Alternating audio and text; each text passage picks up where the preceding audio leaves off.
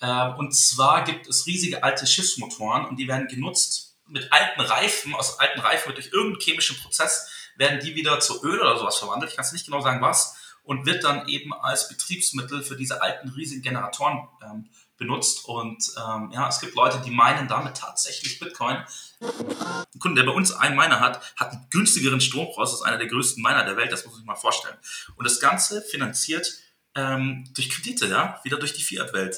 Denen ist es mittlerweile egal, was der, was der Strompreis ist, muss ich mal vorstellen. Einfach nur, weil sie ähm, unendlich viel Fiat-Geld haben. Äh, also die, natürlich verstehen die Bitcoin. Also jeder, der denkt, dass wir irgendwie mehr wissen als die, der, der unterschätzt die, glaube ich, ganz schön. Ja? Äh, unseren ETF oder was auch immer und der Preis geht durch die Decke. Aber wir haben, wir können ja gar nicht so viel Bitcoin kaufen. Ja? Wo, wo sollen wir die hernehmen? Die Leute hollen das und dann geht ja der Preis bis sonst wohin. Und die wollen natürlich damit auch verdienen. Das heißt, die kaufen sich jetzt schon ja, ein Ticket in die, in die Zukunft äh, für günstige Bitcoin. Weil du bist nämlich ähm, bei den Geräten ne, physikalisch begrenzt. Also es gibt, es, du kannst nicht so viele Geräte herstellen. Das heißt, wenn du jetzt zum, zum größten Hersteller von meinen Geräten gehst und sagst, hier hast du 20 Milliarden, der kann dir diese Geräte morgen nicht geben. Und das Halving, das ist wiederum, ähm, das ist das, was du aber im, im Blick haben musst, weil darauf musst du dein Geschäft auch ausrichten, ja, und deine, deine Mining-Flotte und deine ganze Strategie, die du hast. Das erste Mining, das ich betrieben habe, da habe ich fast meine Bude abgefackelt. Ja. Macht die Augen auf, guckt euch die Probleme an, die Bitcoin hat, löst die Probleme und schon arbeitet ihr im, im Bitcoin-Space automatisch. Wenn man da, wenn man wirklich sich tief mit den mit, mit Mining Pools beschäftigt, was da abgeht im Hintergrund, dann wird es ganz schnell ganz dunkel. Ja. Ähm, und deswegen, ähm, ja, ähm, ich, es muss eine Lösung geben bis zum Halving.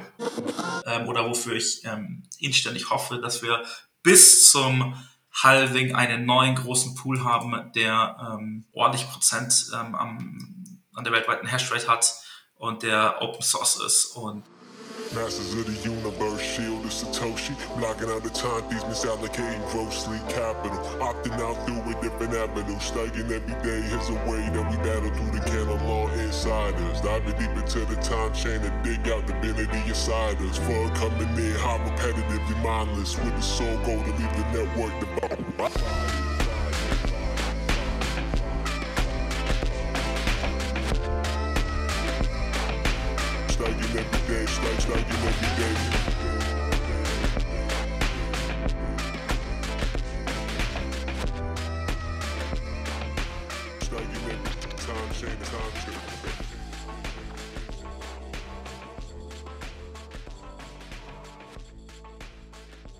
Hallo GM und herzlich willkommen bei Shield of Satoshi, euren Bitcoin Community Podcast. Hier erwarten euch ganz besondere Gäste und spannende Gespräche unter Bitcoinern. Ich bin euer Gastgeber Ronin und heute habe ich den Timo zu Gast. Hallo Timo. Hallo, grüß dich. Danke für die Einladung. Hallo Timo. Magst du uns äh, zum Start weg mal kurz die Blockzeit von deiner Seite aus verraten? Sehr gerne. Die aktuelle Blockzeit ist die 809.610 und sind übrigens nur noch 30.390 Blöcke bis zum nächsten Halving. Heißt übrigens auch an der Stelle, noch 190.000 ähm, Bitcoin sind da äh, gemeint zu werden. Und ähm, ja, und das ist, was ich hauptsächlich mache. Ja, damit hast du schon super eröffnet und erstmal, ich kann die Blockzeit damit auch bestätigen. Und du hast uns damit direkt auch aufs Thema gebracht, nämlich Thema anstehendes Halving. Bevor wir da einsteigen, vielleicht noch kurz zu dir. Wir haben uns kennengelernt, das war 2022 zum allerersten Bitcoin im Ländle Event. Da hast du zusammen mit Luca ja einen Vortrag gehalten über eure Erfahrungen zum Bitcoin Mining mit eurer Firma Munich International Mining. Und danach sind wir uns ja immer wieder über den Weg gelaufen und haben den Kontakt gehalten. Und bevor wir jetzt aber zum eigentlichen Halving-Thema einsteigen, magst du noch was über dich oder über Munich Mining vielleicht ergänzen? Ja, sehr gerne. Ähm, also Munich International Mining ist eine Firma. Wir meinen Bitcoin ganz klassisch, wie man sich das vorstellt, äh, in größeren Datenzentren, ähm, hauptsächlich in Emerging Markets, also sprich in Ländern ähm, ja, wie ähm, Paraguay, ähm, wir waren in Georgien, ähm, aber auch in Texas und Kanada haben wir Projekte gemacht die Firma besteht aus, also wurde gegründet von drei Leuten, von Luca, ähm, Kai und von mir, damals in Georgien mit unserer ersten Mining-Farm und haben uns seitdem viel entwickelt und sind damals ähm, auch zum ersten Bitcoin im Ländle gekommen. Ähm, ich erinnere mich tatsächlich noch, äh, wie wir darauf gekommen sind, weil wir hatten eigentlich mit dem mit, mit der deutschsprachigen Community überhaupt nichts zu tun, ja, überhaupt nichts am Hut. Aber irgendwann haben wir gesagt, hey, es muss doch auch Bitcoiner in Deutschland geben und wir kannten, wir, hatten, wir kannten gar nichts. Und ich kann dir nicht genau sagen, wie es kam. Auf jeden Fall ist der Luca in der Telegram-Gruppe gelandet von Bitcoin im Ländle. Und wir haben damals einfach so zum Spaß, ich weiß noch, wir hatten alle sehr gelacht, aber wir haben das geschrieben, haben gesagt, habt ihr eigentlich schon Mining-Content? Und haben da so eine, so, so eine Lokomotive reingehauen. Also, tschu, tschu. Und ähm, ja, das war irgendwie der Start dann auch bei uns, ähm, um überhaupt mal mit der deutschen Community in Kontakt zu kommen. Ja, ich habe ich hab auch euren Vortrag noch äh, sehr positiv in Erinnerung. Ähm, ich habe dann, ich habe dann noch was im Kopf von diesem, von diesem ausrangierten Schiffsmotor war das, glaube ich, die dann äh, versucht haben, das als Stromquelle zu verkaufen. Ja, ja, ja, ja. Genau. Oder was war das nochmal? Ja, ähm, haben wir das gezeigt? Okay, krass. Ja, ähm, das, ähm, das gibt es tatsächlich häufiger. Ähm, und zwar gibt es riesige alte Schiffsmotoren und die werden genutzt, ähm, um mit alten Reifen, aus alten Reifen wird durch irgendeinen chemischen Prozess werden die wieder zu Öl oder sowas verwandelt. Ich kann es nicht genau sagen, was. Und wird dann eben als Betriebsmittel für diese alten riesigen Generatoren ähm, benutzt. Und ähm, ja, es gibt Leute, die meinen damit tatsächlich Bitcoin. Allerdings, gute News an der Stelle, das machen nur sehr, sehr wenige, weil es tatsächlich auch gar nicht so günstig ist. Weil so ein Schiffsmotor, kannst du dir vorstellen, ähm, ja, ist auch jetzt nicht geschenkt. Okay, also können wir jetzt leider an der Stelle nicht das äh, dreckige Bitcoin-Mining-Narrativ äh, bedienen oder nur zu einem so schwachen Grad, dass es fast schon wieder zu vernachlässigen ist.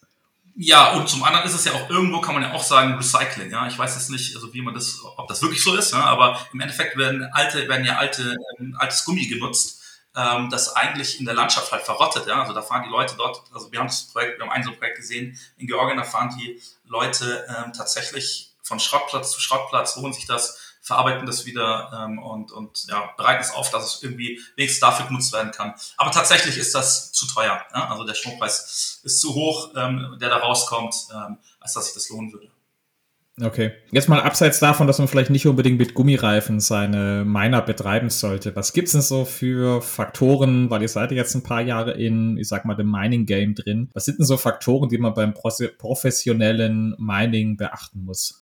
Ähm, ja, da denken viele, denken da an, ähm, an alle möglichen Faktoren, ja, aber tatsächlich, also alle möglichen Faktoren aus dem Bitcoin-Netz, wo man sich vorstellen kann, aber tatsächlich sind die, die, die entscheidenden Faktoren ähm, Dinge in der echten Welt, ja, weil mit Bitcoin-Mining, da machen wir das Portal sozusagen in die echte Welt, mit echter Energie wird ähm, verbraucht, ähm, und, und, zwar viel davon. Ja? Das heißt, ähm, wir suchen günstigen Strom. Und das Schöne daran ist, wenn wir günstigen Strom suchen, finden wir automatisch grünen Strom, weil in der Regel, Ausnahmen gibt's immer, aber in der Regel ist allen Strom, den du findest, der sehr günstig ist, den wir brauchen, ähm, ja, grüner Strom, weil der im Überfluss da ist.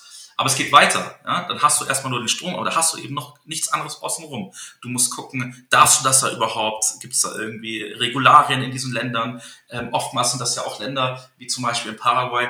Das ist halt nicht Deutschland und das ist auch nicht die Schweiz und das ist auch nicht Österreich. Ja? Da herrschen ein bisschen andere Regeln, da werden Geschäfte auch ein bisschen anders gemacht. Ähm, das heißt, du musst Beziehungen aufbauen, du musst ähm, ganz viel außenrum machen und wenn du das alles geklärt hast, die, die, die rechtliche Lage, die logistische Lage, kriege ich meiner da überhaupt in das Land rein? Ähm, kriegst, hast du vertrauenswürdige Mitarbeiter? Hast du ähm, vertrauenswürdige Partner vor Ort? Ähm, darfst du da überhaupt wohnen? Darfst du da sein? Oder du musst ja da auch tatsächlich sein und eine Firma gründen dürfen. Und wenn du das alles geklärt hast, das ist, dann hast du den größten Teil der Arbeit gemacht und dann kannst du das Schöne machen, dann kannst du nicht Bitcoin meinen.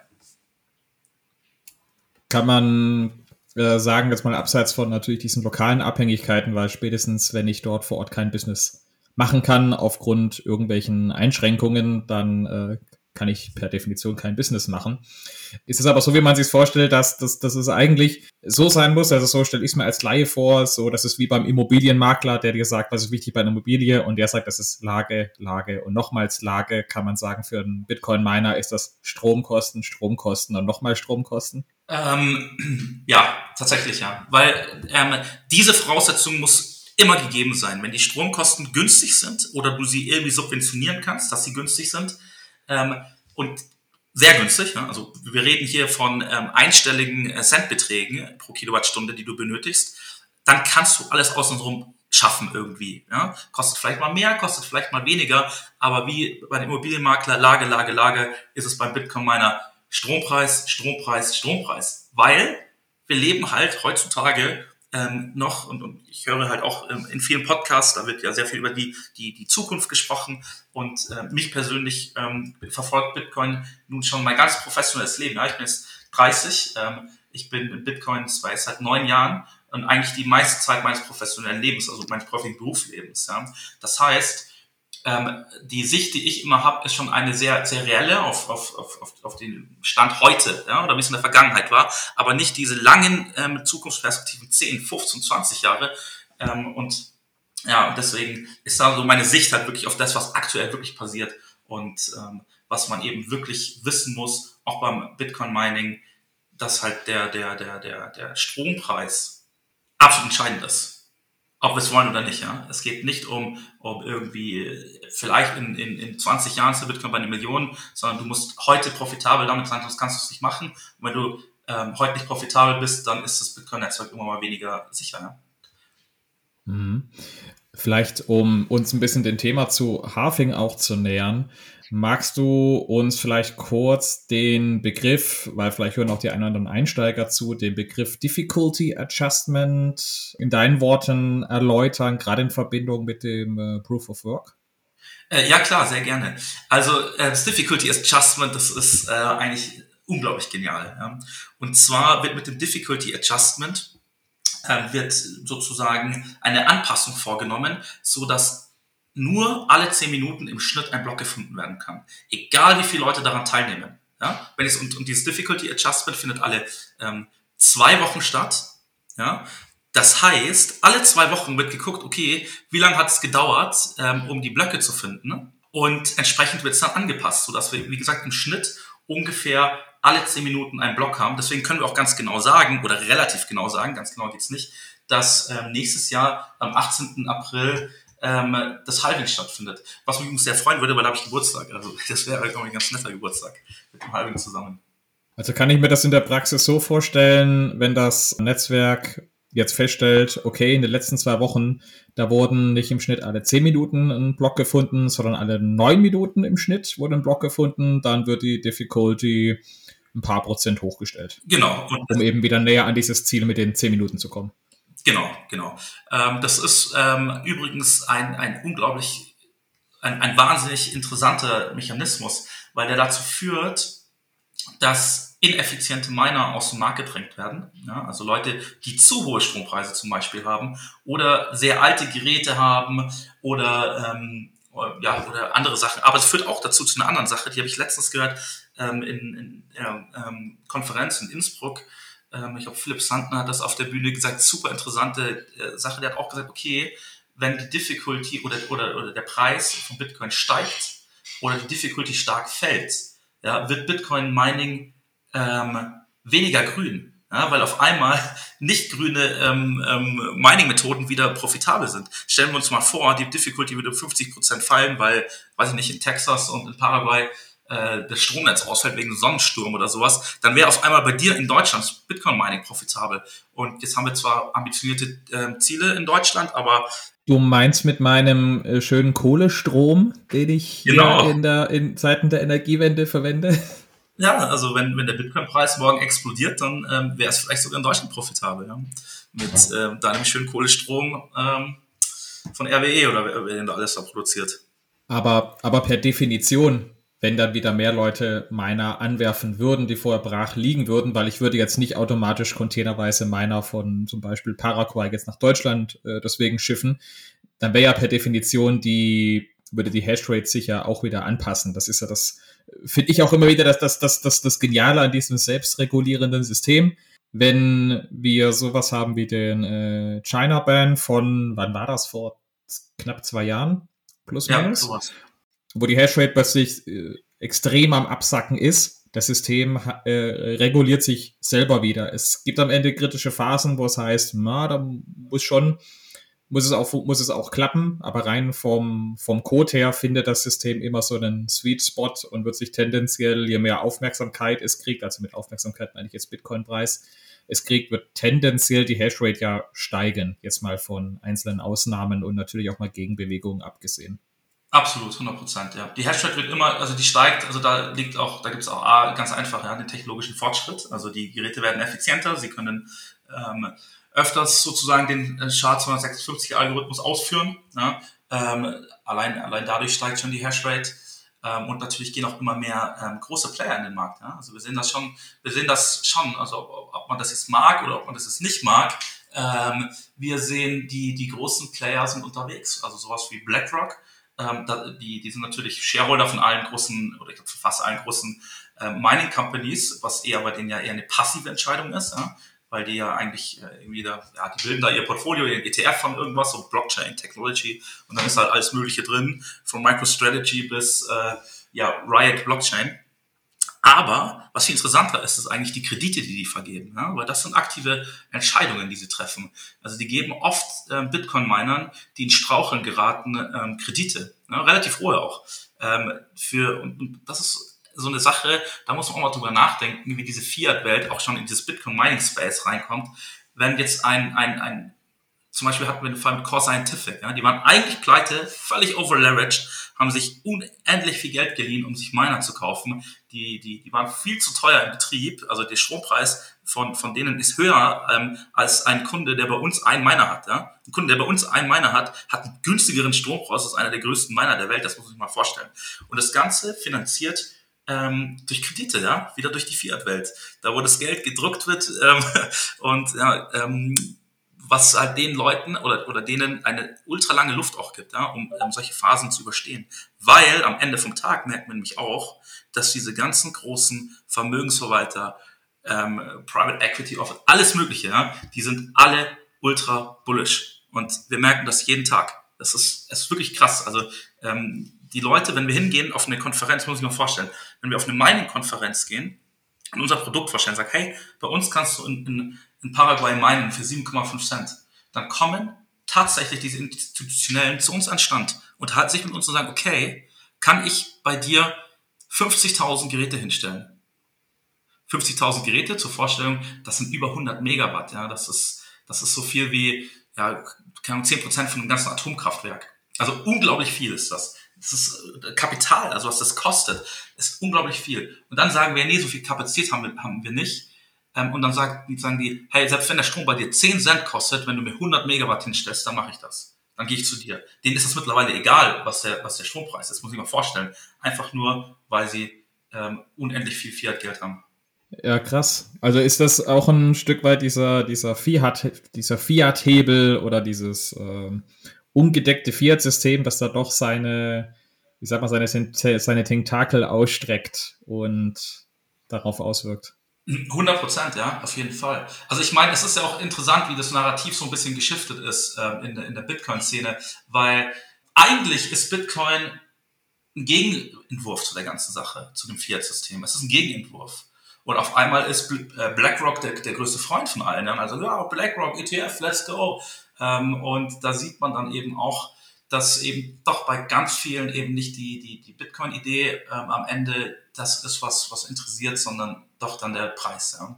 Und das merke ich auch über diese Jahre, dass sich die Leute, die, die ich zum Beispiel auf Konferenzen treffe, ähm, oftmals oder, oder nicht, nicht oftmals, aber auch schon viele aus so einem, so einem Bereich kommen, äh, die haben im Alltime High gekauft und, und denen geht es tatsächlich einfach nur um den Preis ja, und nicht um andere Dinge. Und dadurch, also ich habe gesehen, dass es halt zum Beispiel ähm, auch sehr interessant, es gibt einen riesigen ähm, P2P-Markt, also, also für Bitcoin gegen, gegen Bargeld tauschen. Ja? Riesengroß. Ja? Kannst du hingehen, kannst du, kannst du für 50.000 Euro in Cash kannst du Bitcoin kaufen. Ähm, was sind das für Leute? Sind das Bitcoiner? Nee, das sind keine Bitcoiner, sondern die lösen eigentlich ein Problem mit Bitcoin, das existiert und deswegen Bitcoin existiert. Und zwar konnten die Bargeld nicht über Grenzen schaffen. Und das sind Pokerspieler, professionelle Pokerspieler. Ja, die dürfen, die, die müssen für 100.000, 200.000 Euro da irgendwie Buy-ins zahlen in Las Vegas. Ob das ist, sinnvoll ist oder nicht, ist immer dahingestellt die haben mit Bitcoin eigentlich gar nichts am Hut, aber die haben, eine, die haben ein Netzwerk geschaffen, um einfach das zu verhindern, weil im, im Casino musst du Cash bringen. Ja? Und ähm, ohne dass sie das angeben, können sie das dann eben mit Bitcoin machen. Und die nutzen so, wie Bitcoin gedacht ist, ja? als ähm, ein, ein, ein Geld zwischen Menschen und, ähm, und nicht ein Geld für die Reichen, ja? so wie es jetzt wieder ist. Leider. Das ist, das ist schon krass vor, vor allem, wenn ich bedenke, so der, der Anbieter davon, der sagt natürlich, hey, das sind äh, KYC-freie Satz und das in einer Kenngröße, da brauche ich auf bis Kordel Hoddle oder so gar nicht erst gucken. Ja, ja. ja. Ist natürlich dann auch für die, für die attraktiv, diese Liquidität darzustellen. Äh, voll. Und das siehst du vor allem in ganz vielen Ländern auch, ähm, die, die ähm, jetzt stark von, von Russen frequentiert sind. Ja? Also Russland natürlich klar, ähm, Krieg und es gibt ähm, Sanktionen, die vor allem ja auch die privaten Leute treffen. Die, die können ja dann auch nicht ohne weiteres mehr mit Kreditkarten zahlen, Geld hin und her schicken. Und wenn man in so Ländern ist, wie Thailand, Dubai, Georgien auch, ja, überall, oder, oder Türkei, ja, da dürfen auch ähm, Russen ohne, ohne Visa einreisen oder zumindest kriegen ein Visa, ähm, überall Bitcoin überall Bitcoin-Läden ähm, und USDT und was weiß ich. Und die lösen auch das Problem, ja, dass sie einfach ihr, ihr Geld, das sie haben, als Privatperson, du kannst ja gar nichts dafür, ja, wenn da irgendwo ein Krieg ausbricht, aber kriegst auf einmal dein Geld nicht mehr in ein anderes Land. Ja, und dort entstehen ja schon diese ganzen, diese ganze Infrastruktur für, von äh, Bitcoin gegen Bargeld tauschen. Äh, und das ist schon so viel weiter als bei uns, weil wir halt den Leidensdruck nicht haben. Ja. Wir haben halt in, in Europa keinen Leidensdruck, was das angeht. Mhm. Deswegen können wir auch viel drüber philosophieren, was ja auch gut ist. Ne? Die anderen nutzen es alles schon und, und ähm, lösen damit echt, echte Probleme und, und wir haben den Luxus in, in Europa, dass wir darüber philosophieren können. Aber das sind, aber das sind so Dinge, die, die kommen wir immer wieder in Gesprächen auch auf, sei es mit einem Jesse aus Südafrika oder mit einem Dominik aus äh, Vietnam, wo man einfach merkt, wenn man sich immer in dieser deutschen Bubble oder ich sag mal in einer gewissen Weise auch in einem goldenen Käfig aufhält und sagt so, ja, wozu brauche ich das überhaupt? Das verschwendet doch nur Energie. Und ich dann sage, na ja, wenn du mal ein bisschen guckst und nicht nur äh, irgendwo nur nach Amerika, sondern äh, bei Leuten, die nicht so einen privilegierten Zugang zum Finanzsystem zum Beispiel haben, hast du plötzlich Leute, die einfach sagen, es gibt Werkzeuge und wenn ich die Werkzeuge brauche, dann nutze ich sie. Ist ja schön für dich in Deutschland oder vielleicht auch woanders in Europa, dass du sie nicht brauchst, aber ich stelle sie dir zur Verfügung. Was ich noch kurz anfügen wollte, weil du hast vorhin gemeint, so, naja, da gibt es plötzlich Nachfragen für acht bis zehn Cent, dass es heißt, hey, ähm, hast du auch Kapazität für 100 Megawatt? Um das mal ein bisschen in Konstellation zu stellen, auch für die Hörer, so ein typischer Bitcoin-Mining-Container, der braucht ja plus minus so ein Megawatt oder? Also jetzt ganz, ganz grob gesagt. Gibt bestimmt auch welche mit den neuesten, wenn ich jetzt die S21-Modelle spätestens angucke, da kann bestimmt auch noch ein bisschen mehr durchgehen. Aber nur mal als Konstellation, da redet man von, von Voluminas von so um die 100 Schiffscontainer. Das allein finde ich schon krass als Aussage von einem einzelnen Investor.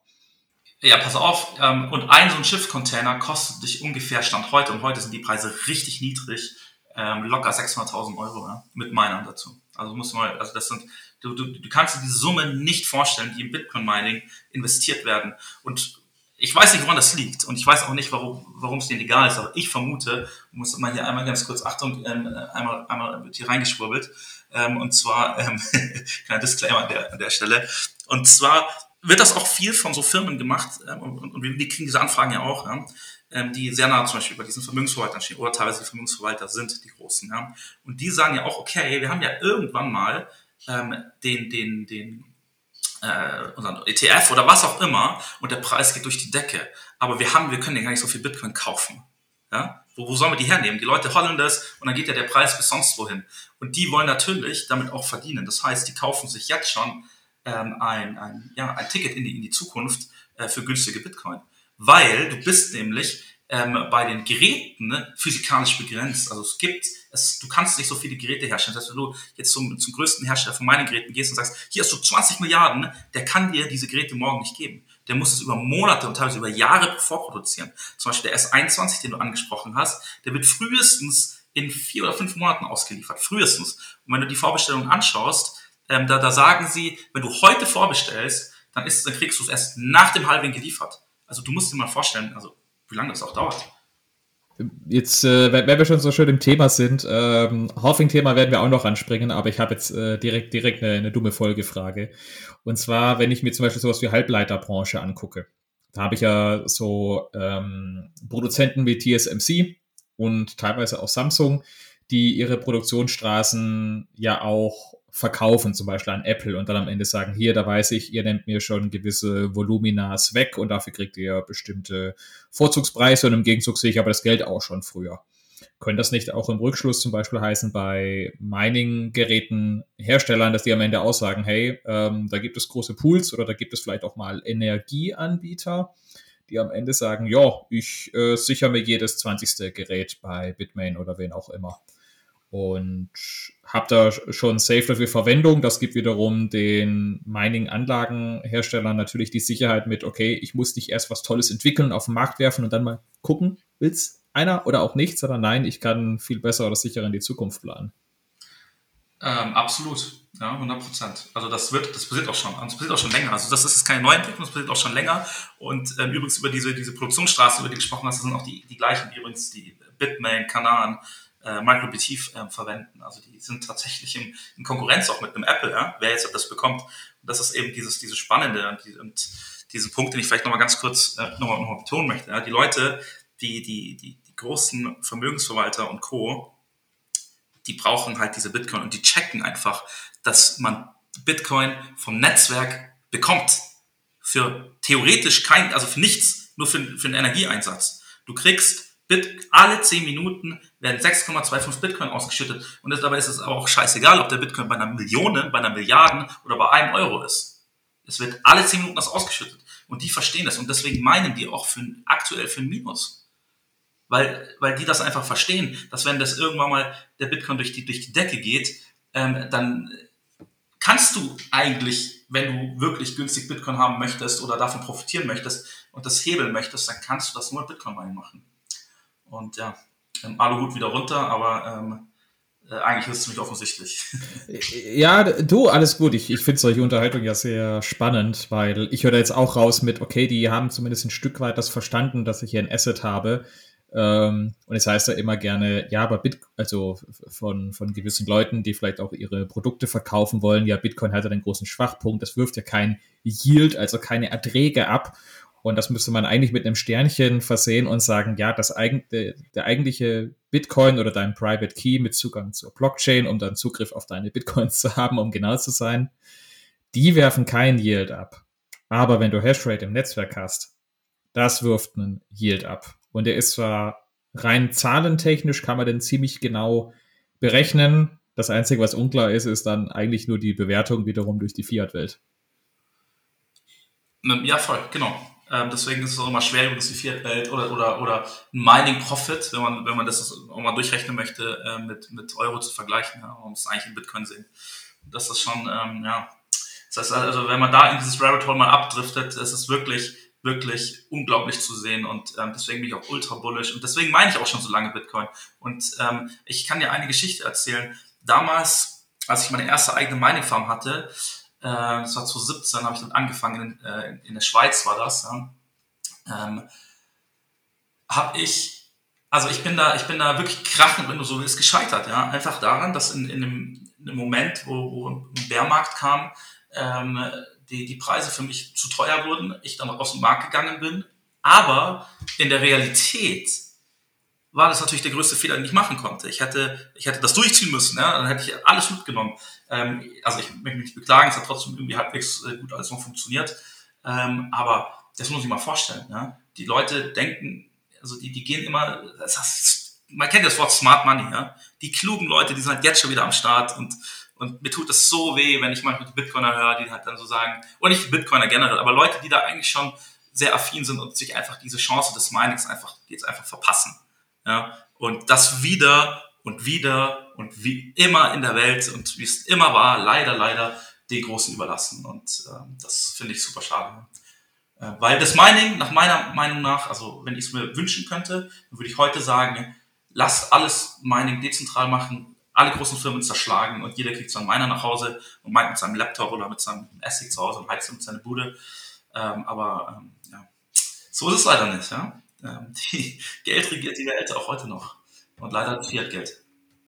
Ich verweise ich verweis auch mal kurz an der Stelle auf die äh, Folge mit Jesse zu Energiewirtschaft. Da haben wir in den letzten Minuten auch noch ein bisschen so fabulisiert, wie könnten das in der Zukunft aussehen. Und wir sind auch darauf gekommen, naja, überall, wo Wärme erzeugt wird, wo ein Wasserkocher ist, ein Toaster, ähm, ein Ofen, letztlich überall, wo bisher mit elektrischer Energie Wärme erzeugt wird, äh, wird man sich zumindest mal irgendwann die Frage stellen müssen, könnte man da nicht auch einfach ein Mining-Gerät dahinter stellen? Und das wäre natürlich die, die ultimative Definition der Dezentralisierung, wenn ich 10, 20 Haushaltsgeräte oder auch Heizkörper bei mir habe, wo ich sage, hier, ähm, allein im Haushalt, der Haushalt ist auch nochmal dezentralisiert, hat allein nochmal 20 so Mining-Quellen und dann hast du jeden zweiten Haushalt, wo das plötzlich stattfindet. Das wäre natürlich äh, massiv Voll, das wäre und das wäre auch, das wäre auch wunderschön. Ähm, aber wenn man die Realität heute mal anschaut, ähm, wer, ist das sicherlich in der Zukunft, die, die kommen kann ähm, und die vielleicht auch kommen wird, aber das wird trotzdem von der weltweiten Hashrate so wenig ausmachen. Ich habe letztens mich ausgerechnet. Ich bin äh, mit dem Luca damals, das ist ja nicht lange her, jetzt, da auf der BTC in Innsbruck ähm, von, von unserem Apartment äh, dorthin gegangen und wir haben halt uns übers Heizen auch unterhalten. Ja? Und dann haben wir mal überlegt, ja okay, ähm, was ist, wenn wir denn alle unsere Geräte, die wir heute haben, nehmen würden und ähm, damit heizen würden. Ne? Also nur unsere kleine Firma, also wir sind, also im, im Mining Space sind wir eine kleine Firma, ja. Ähm, wir haben zwar einige tausend Geräte, ähm, aber andere haben Zehntausende und Zwanzigtausend. Aber wir könnten mit unseren Geräten, wir könnten ganz Innsbruck, ja, jeden Haushalt in Innsbruck heizen. Das heißt, du hast gar nicht so viel, du, du, das, das, die, die Dimensionen können sich die Leute nicht vorstellen, was, was jetzt schon da ist, ja. Und da wird dann in der Zukunft das ähm, Heizen auf jeden Fall eine Rolle spielen, aber das Heizen wird nur ein kleiner Prozentsatz sein und das, ja, das wird halt ein kleiner, also es ist gut und es ist super und wenn alle ähm, weltweit das machen, werden trotzdem die Megafarms da sein und werden, ähm, werden die, die großen Player sein, ja. Das wird sich nicht ändern. Leider, leider. Oder, oder vielleicht irgendwann mal, hoffentlich. Ich sehe es bloß gerade nicht. Ja. ja. Ähm, lass uns vielleicht wieder hin zum äh, Thema Harding kommen. Also super Exkurs, feiere ich sowas. Ich, ich feiere auch solche Unterhaltungen, auch wenn die vielleicht äh, erstmal vom eigentlichen Thema abschweifen, aber ich finde die sehr bereichernd äh, trotzdem für das Thema. Und zwar hin zu Halving. Wir haben vorhin über Difficulty Adjustment ges äh, gesprochen. Vielleicht kurz zusammenfassen nochmal, findet im Schnitt alle zwei Wochen statt. Und es wird angeguckt, wie denn die Hashrate im Netzwerk ist und vor allem, wie schnell sich die Blöcke gebildet haben. Und wenn man feststellt, okay, es äh, hat jetzt im Schnitt unter zehn Minuten gedauert, dass die Blöcke gebildet wurden, muss die Hashrate nach oben hin angepasst werden. Und ich wiederhole das deswegen nochmal, weil ich selber so für mich beobachtet habe, gerade auf die Vorbereitung zur Folge, dass das Difficulty Adjustment eigentlich sehr viele Ähnlichkeiten zum Halving hat. Ich zähle mal kurz auf. Difficulty Adjustment ist in der Regel, was die Änderungen betrifft, wesentlich kleiner. Dafür findet es wesentlich häufiger statt, also alle zwei Wochen. Im Gegensatz zum Halving, das alle plus minus vier Jahre stattfindet. Und gleichzeitig ist die Zahl, um wie viel korrigiert wird, und es kann natürlich auch in die andere Richtung korrigiert werden. Die äh, Schwierigkeit kann natürlich auch erleichtert werden, ist letztlich unwegbarer. Das Halving im Gegenzug hat einen wesentlich stärkeren Einfluss als die alle zwei Wochen Difficulty Adjustment, ist aber seltener, eben nur alle vier Jahre und hat aber einen fixen Betrag. Man weiß direkt, okay, ich kriege jetzt nur noch halb so viel Reward oder halb so viel Coinbase, um genau zu sein, also die festgelegte Anzahl an Bitcoins, die ich pro Block ausgeschüttet kriege. Und da wäre jetzt so ein bisschen so meine Frage, ihr, ihr als äh, Mining, äh, Mining-Betreiber, ihr guckt ja zum einen mal aufs Difficulty Adjustment natürlich und aber natürlich noch mehr auf dieses äh, Halving, das alle vier Jahre stattfindet. Kann ich mir das so vorstellen? So immer so kleine Zwischenetappen ist immer so ein bisschen gucken, okay, was macht die Difficulty, wie wird die denn vermutlich angepasst und aber groß am Horizont ist eigentlich immer das nächste Halving? Ähm, ja, ähm, auf jeden Fall. Also die, die Difficulty Adjustment wird natürlich immer angeschaut, ähm, auch alle zwei Wochen. Ne? Weil das ist ja tatsächlich, also das ist ja tatsächlich unser, unser Ertrag, von dem wir auch leben, für den wir die Gehälter unserer Mitarbeiter zahlen, Strom zahlen. Ähm, sozusagen, wenn das 6% hochgeht, haben wir 6% weniger, ist mal ganz einfach gesagt. Ja. Ähm, das, äh, das haben wir natürlich immer im Blick. Ähm, gibt's immer, es geht meistens nach oben, ähm, manchmal geht es nach unten. Aber in der Regel siehst du das schon ganz klar, dass es nach oben geht. Ähm, und das Halving, das ist wiederum, ähm, das ist das, was du aber im, im Blick haben musst weil darauf musst du dein Geschäft auch ausrichten, ja, und deine, deine Miningflotte und deine ganze Strategie, die du hast. Weil, wenn du als Miner deine Stromrechnung ist einfach gesagt nicht bezahlst, dann bist du raus. Ja, da bist du raus, dann bist, dann war's das. Dann schaltet dir der Energieanbieter den Strom ab, ist sauer, Ähm, und, und das ist ja auch, also man muss sich das mal vorstellen, ähm, nur dass man da mal eine, eine, eine Vorstellung von hat. Also wir reden ja bei einem Megawatt Strom von Stromkosten von über 60.000 Euro, wenn du im einstelligen Centbereich bist. Im Monat.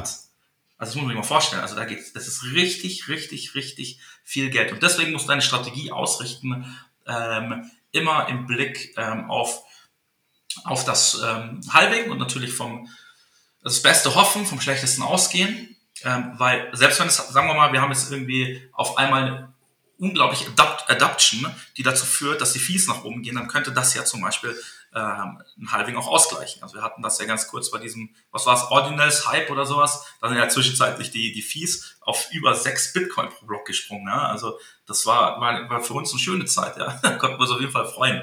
Ähm, hat geschmeckt, ja. Ähm, aber ähm, trotzdem musst du davon ausgehen, dass ja erstmal die, die Adoption langsamer geht oder eben nicht alles dem, ähm, ja, ähm, auf Layer 1 passiert, weil das, das ja, geht ja gar nicht, oder? Also du kannst ja nicht für eine Bitcoin-Transaction 1000 Euro zahlen oder sowas. Vielleicht irgendwann mal, aber ähm, dafür, dass immer mehr Leute das machen, wird ja viel ausgelagert. Ähm, das heißt, davon kannst du auch nicht ausgehen. Das heißt, was wir machen, also wir haben ganz, ganz ganz klare Strategien. Also wir haben ähm, zum einen den billigeren Strompreis als die größten der Welt und dann müssen die mal erstmal äh, lange, lange durchhalten. Das heißt, ähm, wir sind, ähm, wenn das so weitergeht, wie es jetzt ist, noch immer sehr lange profitabel. Ähm, wir nehmen immer die neuesten Geräte, ähm, wir warten die und ähm, wir haben außerdem noch, noch einen zweiten Hebel, den ist immer mehr auch nutzen. Und zwar verkaufst du deine Future Hashrate. Ja? Also du kannst ein bisschen hatchen, indem du hingehst und es gibt genug Käufer dafür. Ist auch wieder sehr interessant übrigens, ja? die dir deine, deine Hashrate, die du heute hast, abkaufen zu einem höheren Preis, ähm, als, als, ein, als, als Bitcoin heute wert wäre. Aber die wollen das dafür die nächsten drei Jahre haben. Also sprich auch ähm, nach dem Halving. Und das sind auch wieder die großen Player. Und wenn du da in diese Firmen reinguckst, also die uns die Angebote machen und mal schaust, wer da im Board sitzt, Investmentbanker, Investmentbanker, bei dem, bei dem, bei dem gewesen. Das ist echt krass. Also, ähm, und die, die helfen uns auch tatsächlich, ähm, das zu hatchen. Und am Ende vom Tag, ja, ähm, wird sich wird sich zeigen. Aber ich denke mal, Difficulty wird erstmal nach einem halben ein bisschen fallen und wird sich dann relativ schnell wieder anpassen auf das alte, alte Hoch. Jetzt müssen wir noch mal das kurz aussprechen, weil das bei den kleinen Aspekt fand ich gerade sehr faszinierend. Es kommen Leute auf euch zu und es kommen Leute auch auf, auf wahrscheinlich andere äh, große, große Miner zu, die am Ende sagen, hey, ich möchte quasi einen, einen fixen Hashrate-Vertrag. So, ich, ich möchte, dass du mir die und die Hashrates für die nächsten Monate oder vielleicht sogar Jahre fix zusagst zu dem und dem Preis. Also die haben eigentlich Bitcoin schon so weit verstanden, dass die wissen, okay, on the long run, uh, number go up. Und ich versuche jetzt mit, mit meinem Fiat-Geld das uh, mit auszunutzen. Genau so ist es. Ja. Krass. Also, so ist das, ja. Also, aber klar, wer sind wir denn? Ich meine, wer, wer sind wir denn? Wir sind doch eigentlich alle kleine Lichter, ja. Wenn du stellst doch die großen Vermögensverwalter an, die analysieren dir das, die, die setzen da ein Team hin, äh, also die, natürlich verstehen die Bitcoin. Also jeder, der denkt, dass wir irgendwie mehr wissen als die, der, der unterschätzt die, glaube ich, ganz schön, ja, weil die, die sind nicht blöd und die sind nicht äh, so, das sind Opportunisten, ne? das muss man auch sagen. Also die, die greifen zu, wenn es was zu holen gibt.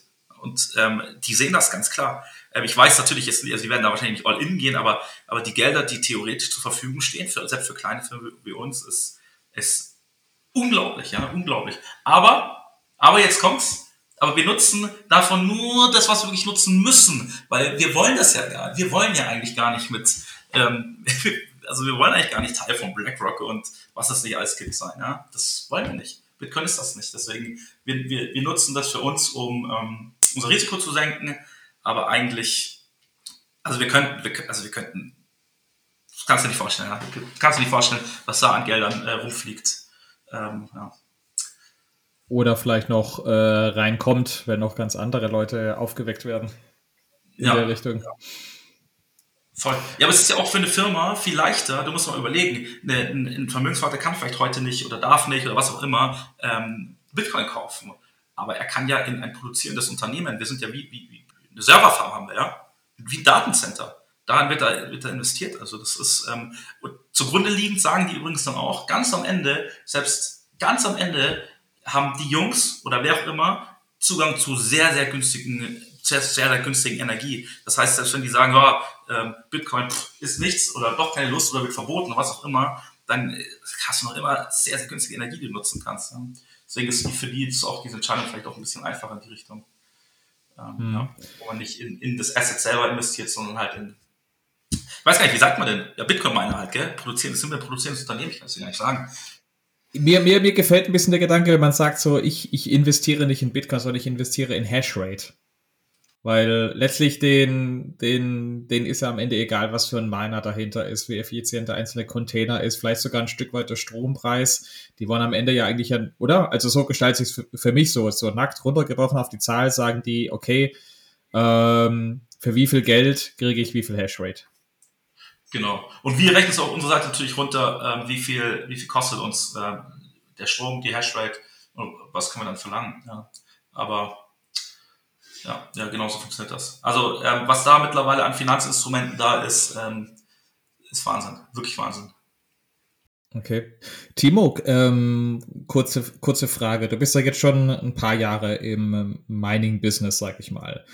Hast du, du hast auf jeden Fall das letzte Halving mitbekommen. Wie sieht's denn noch bei dem Halving davor aus? Weil vielleicht, bevor wir uns darauf stützen oder nochmal tiefer einsteigen, so was könnten das, das Halving nächstes Jahr so ausspielen, würde mich mal so ein bisschen interessieren, was waren so vielleicht deine Erlebnisse oder so Erfahrungen von den letzten ein, zwei, ein, zwei Halvings?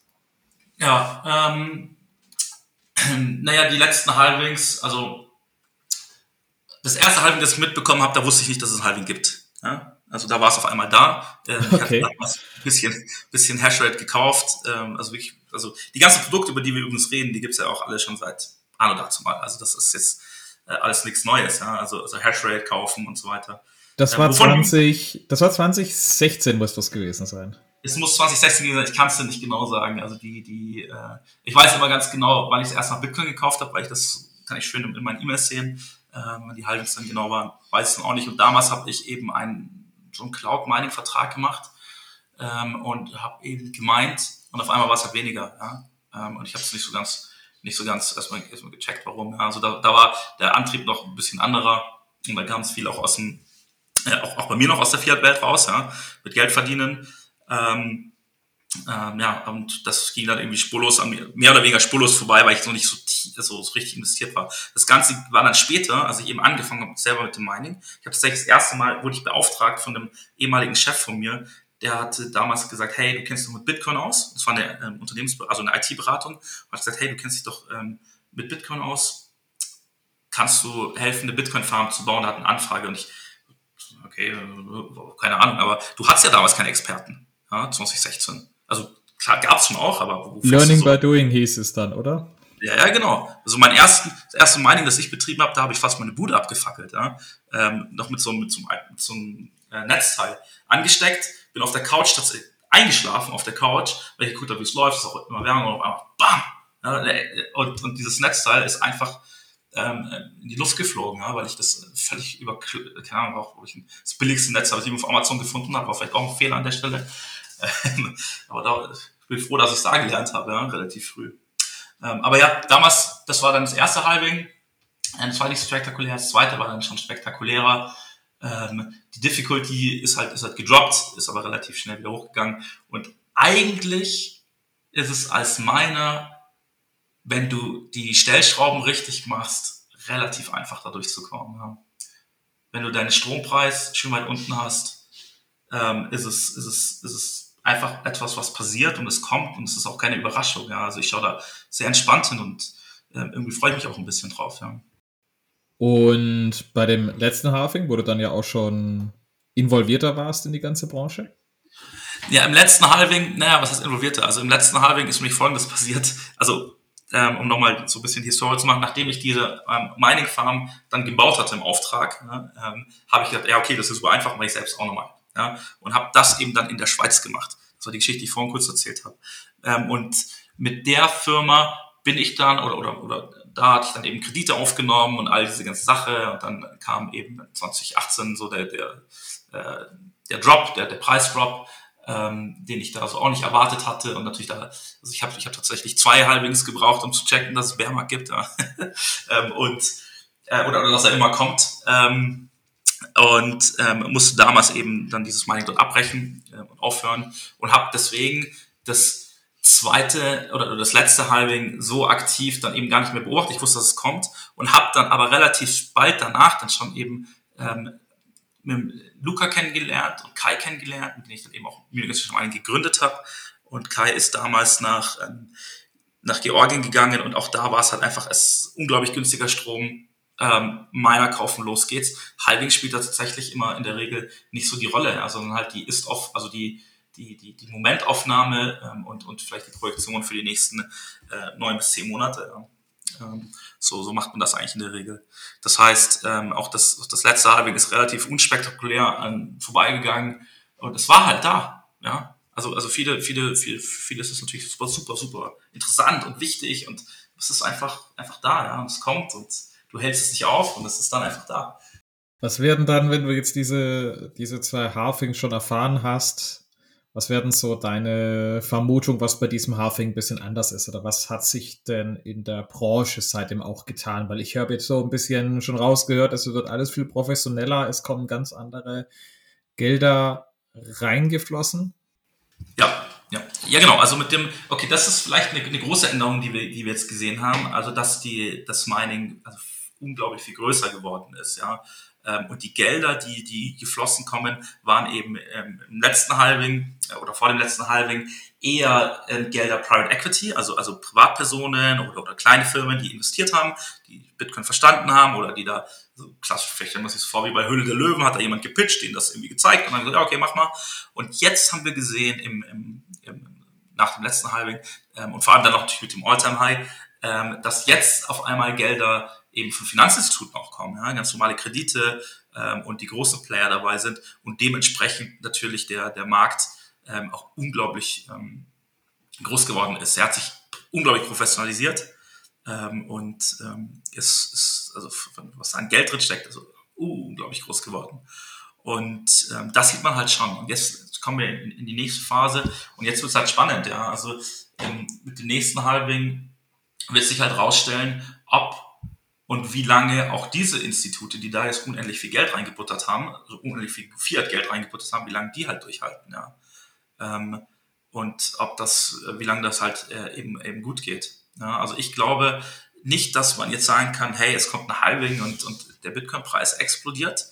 Ähm, das, das glaube ich zum Beispiel nicht. Also ich bin nicht ein Verfechter davon, von, von diesem, ich glaube, Stock-to-Flow heißt das, äh, dieses Modell. Also das, das glaube ich persönlich nicht, ähm, weil ich denke, dass die Nachfrage ähm, muss erzeugt werden von Menschen, die halt Bitcoin kaufen wollen. Und was wir aktuell sehen, ist eh nur Retailer, die da kaufen äh, und die den Preis bilden ja, und weniger, weniger die Großen noch.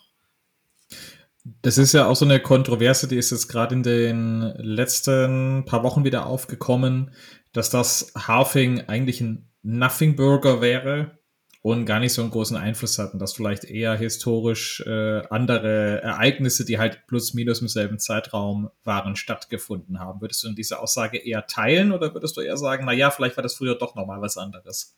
Äh, ja, ich würde die Aussage teilen. Also ich würde auch tatsächlich sagen, dass ähm, die, die, die, die Bullruns, wenn du so willst, ähm, in der Vergangenheit von anderen ausgelöst oder von anderen ähm, Gegebenheiten ausgelöst wurden. Das Halving ist ein gutes Marketinginstrument dafür und hat sicherlich auch irgendwo einen Anteil dran gehabt, aber es war nicht die treibende Kraft dahinter. Ja. Es waren eher äh, andere Dinge. Ja. Also ähm, ohne zu tief zu gehen und da ist auch viel, viel, ja, interessante Dinge passiert, sagen wir es mal so, wenn man so an Tether denkt und so, die haben ja auch massiv einfach dazu beigetragen, dass halt die, dass dieser, dieser äh, Preis damals in 2017 durch die Decke gegangen ist. Ähm, auch mit ganz normaler Fiat, nennst du es mal, Fiat-Dynamik, also mit Gelddrucken, wenn du so willst. Ähm, das ist, also wie gesagt, ich, ich glaube nicht, dass das Halving ähm, da irgendwie großen Einfluss drauf hat.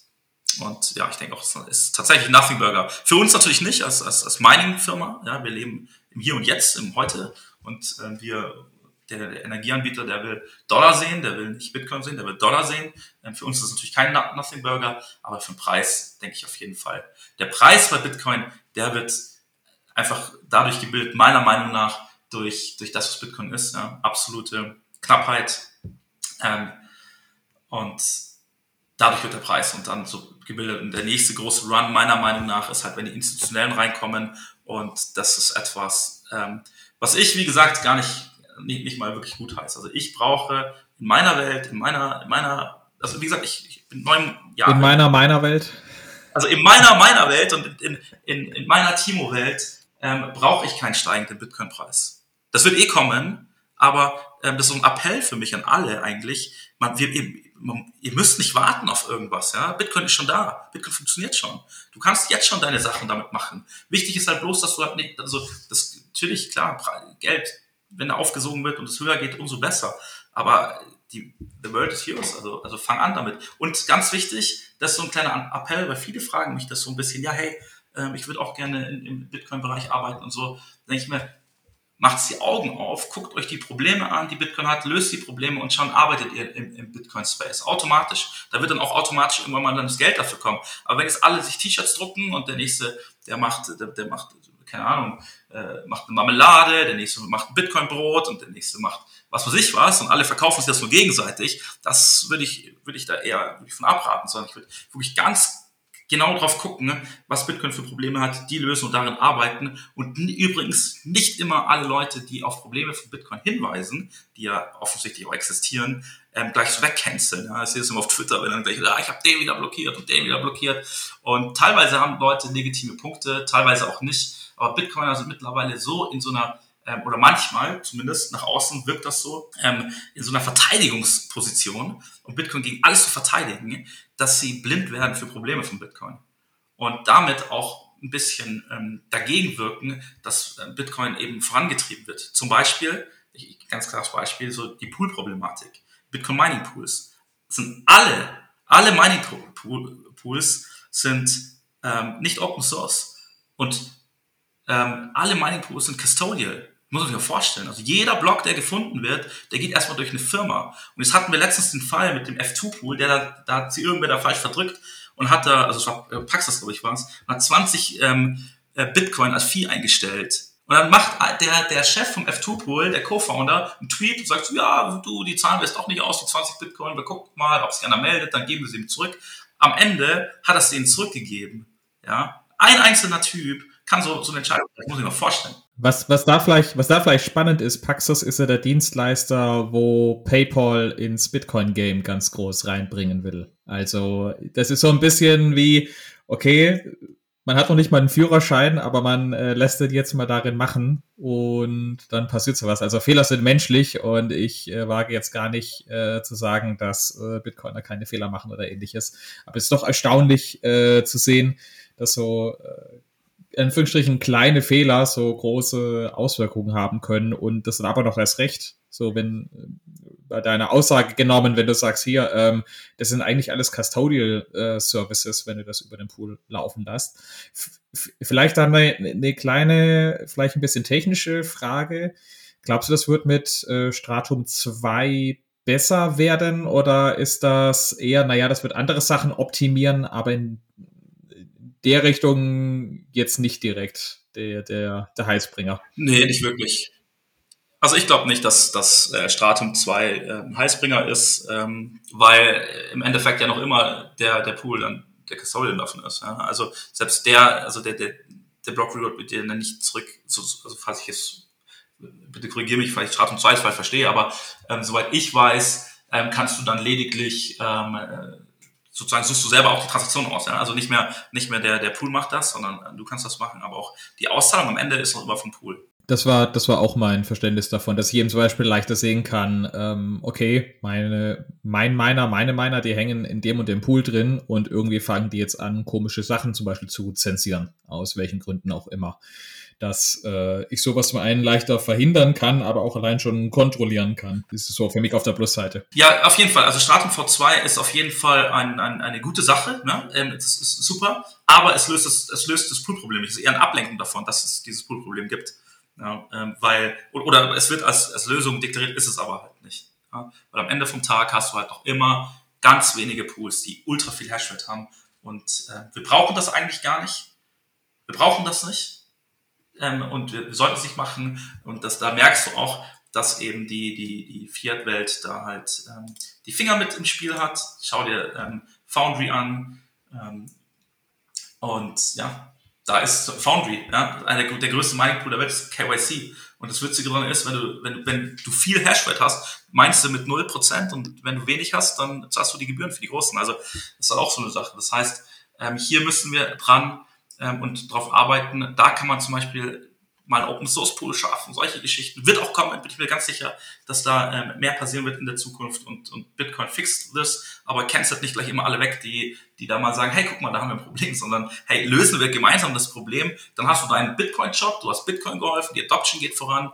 Ähm, ja, genau das gleiche wie mit ähm, Wallets. Ja? Also wir haben ein Wallet-Problem. Da sagen alle, ja, wie so ein Wallet-Problem? Ja, ist doch ganz einfach, sagen alle. Ja, meine Mutter findet das überhaupt gar nicht einfach. Weil meine Mutter findet es schon schwierig, ähm, auf Word ähm, die Schrift größer zu stellen. Und das ist halt die Realität. Das heißt, ähm, nur wenn Bitcoin einfach nutzbar ist, dann ähm, kann es, äh, dann, dann wird daraus mehr werden. Aber ähm, das müssen wir bauen. Wir müssen das bauen und dann die Leute, die das dann nutzen, die müssen das ja nicht verstehen. Die müssen ja nicht genau verstehen, wie das im Hintergrund funktioniert alles. Aber, aber äh, dieses Problem können wir ja nicht wegdiskutieren. Und nur weil du das leicht, leicht findest, mein Lieber, dann sage ich dir aber, frag mal äh, auf der Straße, die finden es alle nicht leicht. Und selbst wenn du denen Anleitungen in die Hand drückst, finden sie es nicht leicht. Ja. Ich, ich glaube aber, dass was fast noch stärker wirkt als die durchaus noch großen Hemmnisse in der Anwendung von Bitcoin, sind die Narrative, dass Bitcoin ja so kompliziert ist ich würde behaupten, wenn ich jetzt in einer Straßenumfrage mal gezielt frage, so für wie kompliziert hältst du Bitcoin oder bist du schlau genug für Bitcoin, dann würde ich mal behaupten, dass 9% Leute sich für zu dumm halten, überhaupt sich mit Bitcoin auseinanderzusetzen. Und also persönlich würde ich sagen, wir müssen eigentlich zuerst mal das Narrativ auflösen und das löst man aber natürlich am besten auf, indem man dann auch gleich direkt sagen kann, hier, und da brauche ich jetzt nicht unbedingt äh, WOS oder was ähnliches als der Wallet of Satoshi, sondern am besten etwas, was vielleicht sogar noch ein Ticken einfacher ist, aber trotzdem mir noch mehr Kontrolle gibt. Ich habe jetzt keine Lösung dafür, hätte ich sie, würde ich vielleicht schon dran arbeiten, so wie du sagst. Aber wenn, wenn, wenn die Leute nicht, wenn Bitcoin nicht nur einfach anwendbar ist, sondern die, die Leute auch das verstehen und dieses Narrativ mit Bitcoin ist zu kompliziert oder ich bin zu dumm dafür oder ach, das betrifft mich doch gar nicht. Die, diese Narrative in den Köpfen, die müssen aufgelöst werden. Ähm, ja, bestimmt äh, auch. Sehe ich aber ein bisschen anders tatsächlich, weil ich denke nicht, dass Leute Bitcoin verstehen müssen oder, oder überhaupt verstehen müssen, dass sie Bitcoin nutzen. Ja? Weil zum Beispiel äh, äh, der, der Franz Müller, ja, mein Nachbar, der geht jeden Tag auf die Bild-Zeitung, Bild.de, und der weiß auch nicht, was HTML ist oder CSS oder was PHP ist im Hintergrund und was ein Server ist, aber der liest da halt seine Nachrichten.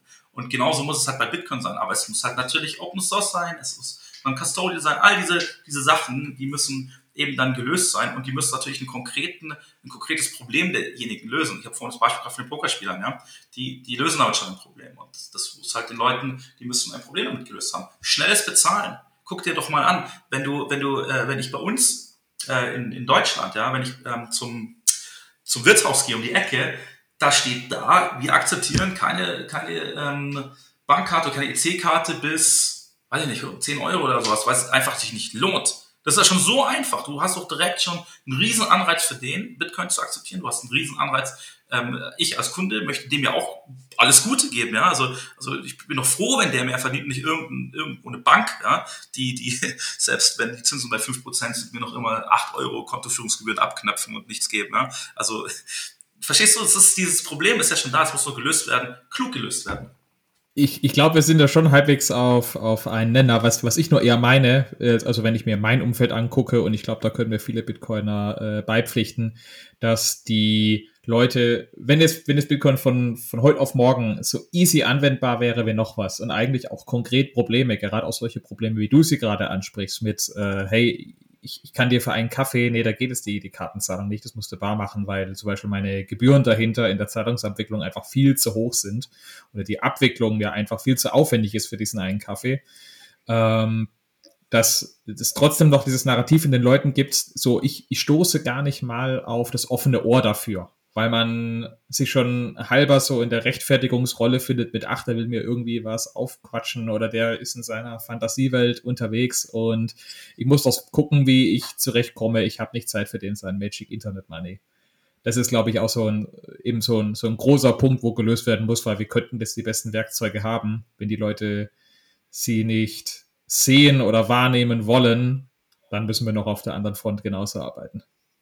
Ja, ja, da, da ist halt der, du musst halt dieses Wording anders machen, ja. Keiner will Klugscheißer haben, der irgendwas, der irgendwas über die Wirtschaft erzählt, ja, und dich so darstellt, als wärst du der größte Depp, weil du es nicht siehst, dass Geld gedruckt wird ohne Ende und so, ja. Sondern du musst ähm, halt hingehen und sagen, hey, guck mal, die Bank nimmt dir doch jedes Mal bei deiner Kartenzahlung das weg. Das ist doch, das ist doch scheiße. Schau mal, hier gibt's eine Lösung. Und dann kannst du das, dann kannst du das Bitcoin nennen, Magic Internet Money oder keine Ahnung, Apple Pay am Ende, wenn das integriert ist. Die Leute werden es dann nutzen. Ich zum Beispiel, ich nutze Apple Pay sau gerne, ist das sinnvoll? Ist das Datenschutz, was weiß ich? Wahrscheinlich nicht, aber es ist verdammt einfach. Egal wo auf der Welt ich bin, oder fast in jedem Land, hole ich mein Handy raus, drücke da zweimal auf die Seite und halte da mein Handy hin und das macht Beep und ich zahle da. Und im Hintergrund ähm, verdient jemand damit. Wäre doch schön, wenn das, wenn das bei den Leuten bleiben würde.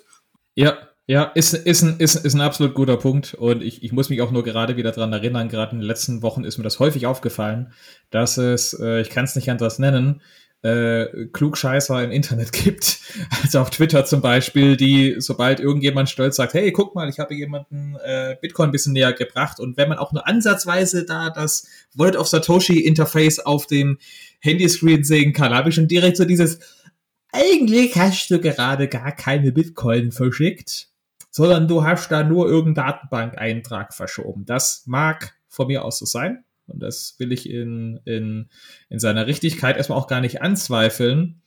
Aber ich sehe diese Leute nicht irgendwo realistisch andere Leute Bitcoin überzeugen, sondern die meinen, man muss sich gleich mit Lightning und sonst was auseinandersetzen, am besten gleich noch eine eigene Lightning-Node laufen lassen, Zeus darüber laufen lassen und nur dann hat man Bitcoin wirklich genutzt. Nur auf diese Art und Weise wird Bitcoin nicht in tausend Jahren eine nennenswerte Anwendung finden. Das wäre mein kurzer Rant oder mein kurzer Take dazu. Absolut, hast du absolut recht, hast du absolut recht. Ähm, da ist so die Frage so, ich meine, ist nicht das, also klar, Bitcoin war ursprünglich mal gedacht als, ähm, als, als Geld, ne? als P2P, also ich zahle an dich Geld. Und jetzt shiftet das ja so ein bisschen zu, jetzt ist ein Store of Value. Ja? Und ähm, ist eigentlich fast gar kein Geld. Ja. Ähnlich wie Gold ist ja auch klar, ist Gold, kann ich was kaufen mit und wenn ich zum Bäcker gehe und dem da so eine Unze hingibt, der wird dem auch Gold, äh, Brot geben und so. Aber ja, das ist, genau, das ist aber auch ein Problem, was noch gelöst werden muss, weil Lightning ist auch noch nicht da, ähm, wo es sein soll. Und äh, wenn man mal ehrlich ist, also ich, ich weiß nicht genau, wie Lightning heute funktioniert, aber ich habe mal gehört, wenn so eine große Konferenz ist, dann werden im Hintergrund, da werden da ähm, von den Zahlungsanbietern werden da große, große Telefonkonferenzen gemacht und, und Schreibereien, dass da genug Channels da zwischen den ganzen verschiedenen großen Anbietern da ist, damit das auch alles reibungslos läuft. Und das ist ja auch eigentlich nicht so, wie es sein sollte. Deswegen, auch da muss weitergearbeitet werden und da müssen wir ran. Und wenn dann jemand Lightning kritisiert und sagt, hey, guck mal, das funktioniert nicht so gut, weil die Logik ist so und so, und dann die, die, die, die ganze Horde auf den draufstürzt und sagt, ah, Spätze, oh, warum sagst du das? Dann, der wird das nächste Mal nicht mehr schreiben. Aber wir brauchen doch, wir brauchen doch, eine, äh, vor allem in unserer Bubble, in der wir sind, da brauchen wir doch ein Problembewusstsein. Und damit überhaupt jemand auf die Idee kommt, hey, weil wie viele Potenzial haben wir denn? Wie viele Leute sitzen in Konferenzen? Und wenn dann einer mal auf der Bühne nicht nur erzählt wird, alles ist geil, sondern vielleicht sagt, das ist nicht so gut und in dieser Konferenz sind 2000 Leute, dann denkst du vielleicht einer, hey, aber das könnten wir doch so und so lösen und bringt Bitcoin voran.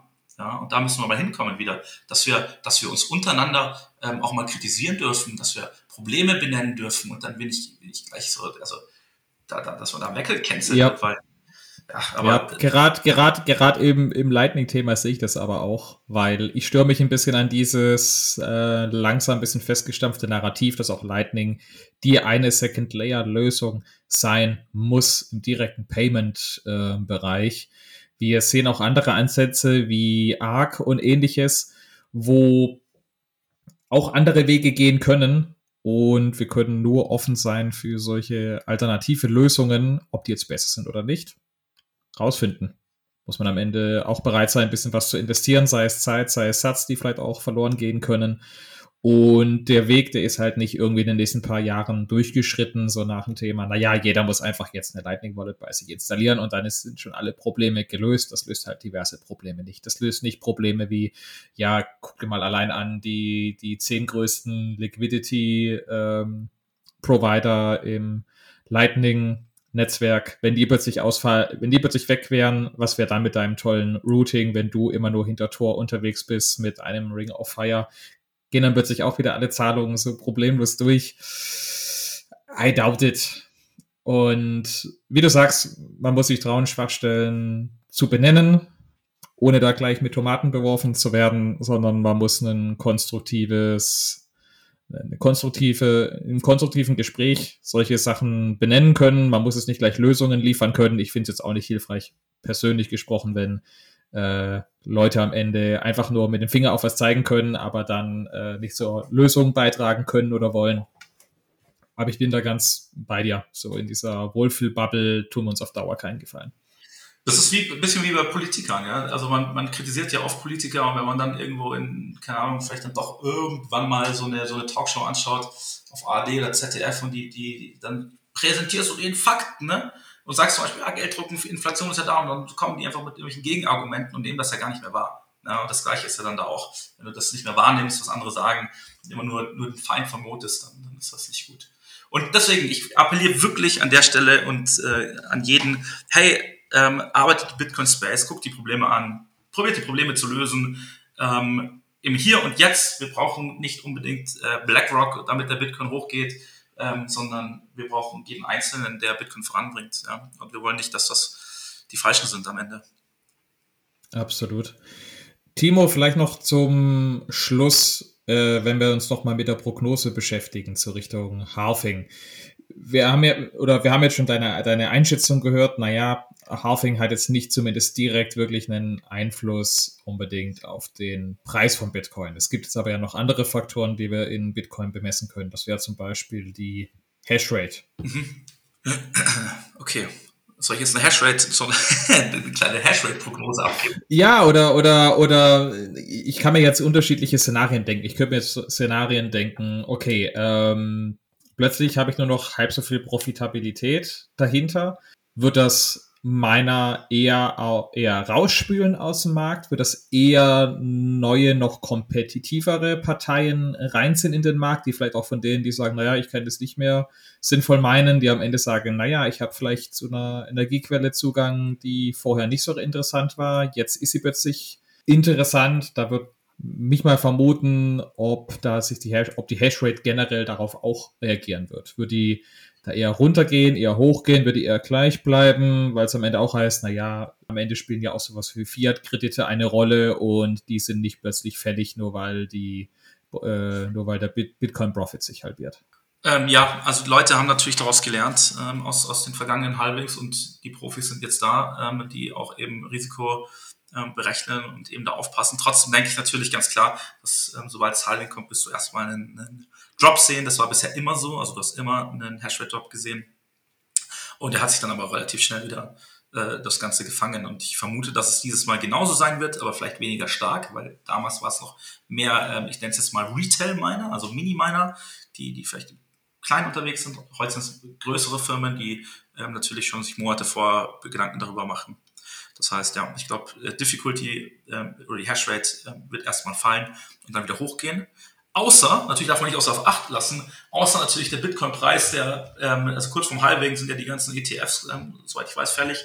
Die ganzen, ähm, ja, also nehmen wir mal an, es, es explodiert komplett der Preis, dann ähm, wird die Hashrate natürlich äh, nicht weniger werden, sondern tendenziell eher mehr, weil nochmal alte Geräte angeschlossen werden. Kann natürlich auch sein. Ja. Also, äh, aber wenn alles so bleibt, wie es jetzt ist und jetzt nicht, ich, ich würde jetzt sozusagen so, so, ein, ja, so ein Event wie, wie so ein dass alles auf einmal ja, der ETF da ist, wenn der Preis relativ stabil bleibt, dann werden wir definitiv einen Hashrate-Drop sehen und dieser wird sich dann, ich würde sagen, so drei bis vier Monaten dann äh, wieder auf dem alten Alltime sein. Ungefähr. Also dann, dann zum Beispiel, wenn jetzt die, wo wirklich schon am Limit äh, profitabel waren, wenn die plötzlich aussteigen und die Miner, die werden ja aber nicht verschrottet. Die werden dann in irgendwelche Container verschifft und dann oder oder die bleiben da direkt stehen, die laufen ja vielleicht sogar direkt weiter, sondern Thema, okay, äh, Vertrag wird unterschrieben, Partei A übernimmt jetzt, Partei B scheidet aus. Aber dass die Miner ja letztlich auch neu lokalisiert werden. Also das ist jetzt meine Vermutung, so nach dem China-Bann, wo es da auch plötzlich gedroppt ist und dann, naja, jetzt sind ganze Containerschiffe plötzlich unterwegs, weil die plötzlich nach Amerika fahren, vielleicht auch nach Kasachstan gebracht werden.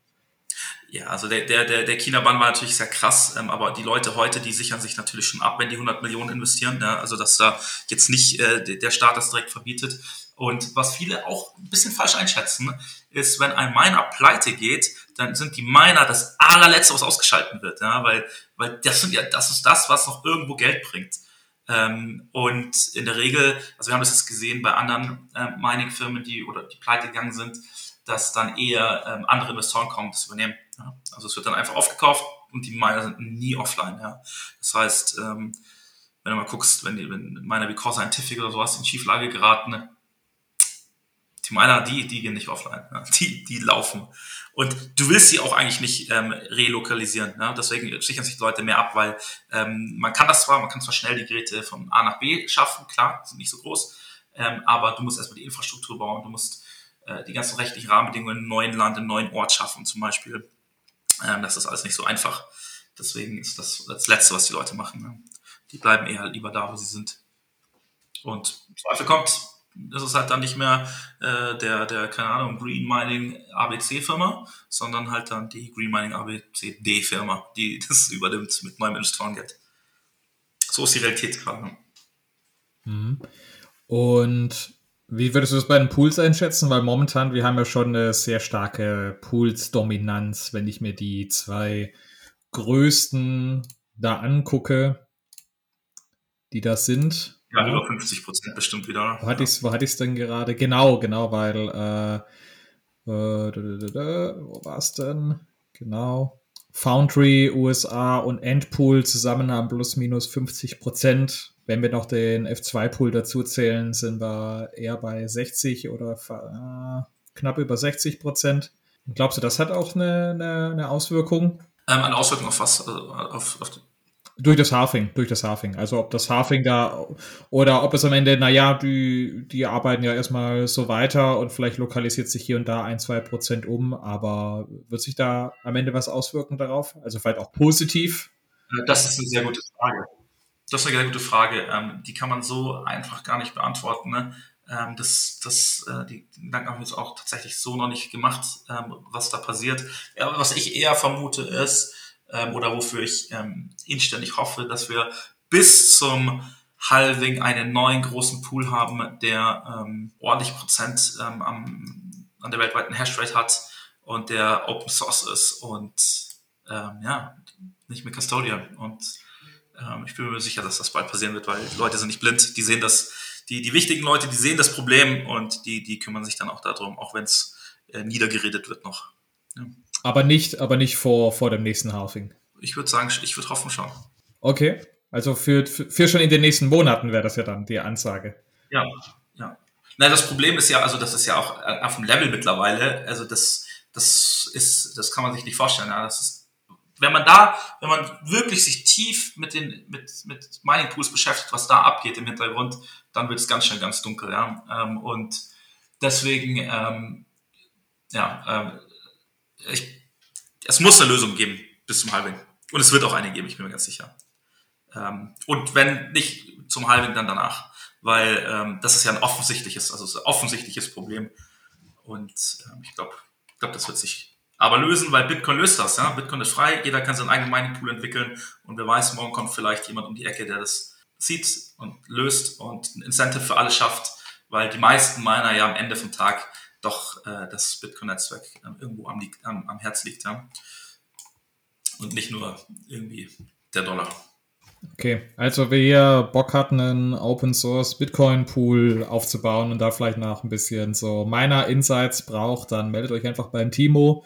Ähm, bis zum Halving habt ihr Zeit. Vielleicht noch ein bisschen Schonfrist für, für danach, aber ich glaube, Timo wäre da sehr bullish auf, auf einen richtig geilen Open Source Pool. Voll. Und wie gesagt, äh, ich, ich, ich würde wetten, dass einer kommt. Und ähm, wenn dann einer mal da ist, dann kommt der nächste, der nächste, der nächste. Und auf einmal haben wir eben nicht nur fünf Pools oder zehn Pools, sondern haben wir einfach 50 Pools. Und alle haben nur so ein bisschen was von der Hashrate. Und dann sind wir dezentraler, was sehr gut ist ich, ich finde das ja insoweit auch bullish. Man könnte ja auch für solche Open Source Tools äh, ein Stück weit sagen, okay, wir, wir, wir zwacken ein, zwei Prozent ab und das geht zum Beispiel an die Core Developer oder an andere sehr wichtige nahe Projekte, um so auch ein bisschen vielleicht so ein bisschen die Wichtigkeit von ein paar wenigen großen Bitcoin-Firmen aus dem Space ein bisschen abzuflachen und zu sagen, hier, so dass das Netzwerk nimmt, das Netzwerk gibt, das Netzwerk generiert äh, ständig neue Bitcoins und Teil deiner Bitcoin-Gebühren sogar, die du für Transaktionen bezahlst, die wandern mehr oder weniger direkt an äh, wichtige Entwickler, um da ein bisschen Unabhängigkeit reinzubringen. Das wäre so ein Effekt, den ich zum Beispiel feiern würde. Das wäre auch cool, ne? Also es, gibt, es gab so ähnliche Pool, solche Ideen schon mal, dass man sagt, okay, man hat einen Mining-Pool, der, der zum Beispiel lokalisiert ist, so Paraguay-Pool, ne? Und ähm, da war es dann weniger, dass das Geld dann an ähm, die, die, die Core-Developer geht oder so, sondern dass da damit soziale Projekte gefördert werden, ja? Im, Im, Ort und sowas. Also Ideen gibt es viele, ähm, es muss einer umsetzen. Und also es kann nur besser werden. Ähm, äh, in der, in der Poollandschaft. Das kann noch besser werden, weil es schon so schlimm ist. Ja, ich, ich erinnere mich da noch an äh, den Brains Pool, der ja mittlerweile relativ klein geworden ist in seiner Dominanz, aber gerade früher ja so ein bisschen, äh, finde ich, so ein bisschen so die Fackel hochgehalten hat in so äh, für die, auch für die kleinen Miner, weil es hieß hier, äh, da weiß man, die, die entwickeln die Brain-Software weiter, die nutze ich vielleicht auch direkt auf meinem Miner, deswegen, allein das ist mir Grund genug, warum ich deren Pool dann auch nutze, weil ich weiß, da kommt ein bisschen was bei denen an. Ja, ja. Ja, früher waren die sicherlich ähm, gut, jetzt äh, ähm, ist auch nicht Open Source, Custodial und man muss ja auch überlegen, wir haben ja jetzt halt dann Mika irgendwann und da muss was was ich was alles nachgewiesen werden und das trifft natürlich einen Pool, der in, der in Tschechien ist, ähm, auch, ja. Und Bitcoin kennt aber keine Menschen und Bitcoin braucht keine Menschen und ähm, Bitcoin, ja gut, Menschen braucht es vielleicht schon am Ende. Ja, wobei Alien, Aliens könnten ja auch übernehmen, das ganze Ding, ja. Würde ja trotzdem noch funktionieren, wenn selbst wenn kein Mensch mehr das machen würde. Ähm, aber ähm, ja, es braucht es nicht und es braucht kein KYC. Und wenn wir etwas haben, was ein dezentraler Pool, ich weiß nicht genau, wie es funktionieren mhm. könnte, können sich kluge Leute Gedanken zu machen, ähm, würde das Problem ja auch lösen. Ja, weil Bitcoin schüttet alle 10 Minuten 6,25 Bitcoin aus und das halbe wird kommen und egal was passiert. Egal was passiert. Außer die, die, die Erde explodiert morgen oder so. Aber ja, alles, alles hat eine gewisse Wahrscheinlichkeit. Lieber Timo, ich glaube, wir, wir könnten jetzt noch stundenlang so weiterreden. Äh, ich würde es auch feiern, wenn wir das hier mal wieder wiederholen können zur gegebenen Stunde. Und ich will auch kurz schon mal anteasern, ich werde noch zu dem Thema Harfing mit wem anders sprechen. Und wir werden dann schauen, dass wir so einen Monat oder so vor dem Harfing dann zu dritt uns einfinden, dass wir da mal ein bisschen so schauen können, welche, welche Annahmen oder welche Prognosen kann man denn vielleicht schon verwerfen oder vielleicht auch gemeinsam diskutieren aus unterschiedlichen Gesichtspunkten und dann auch sehen, welche Theorie dann im Harfing am Ende aufgeht oder nicht. Würde ich zumindest feiern. Und lieber Timo, ich danke dir sehr für deine Zeit. Ja, vielen Dank für die Einladung, hat Spaß gemacht. Ähm, gerne, gerne wieder. Mhm. In dem Sinne, äh, liebe Zuhörer, macht es gut. Bis zum nächsten Mal. Ciao. Ciao, ciao.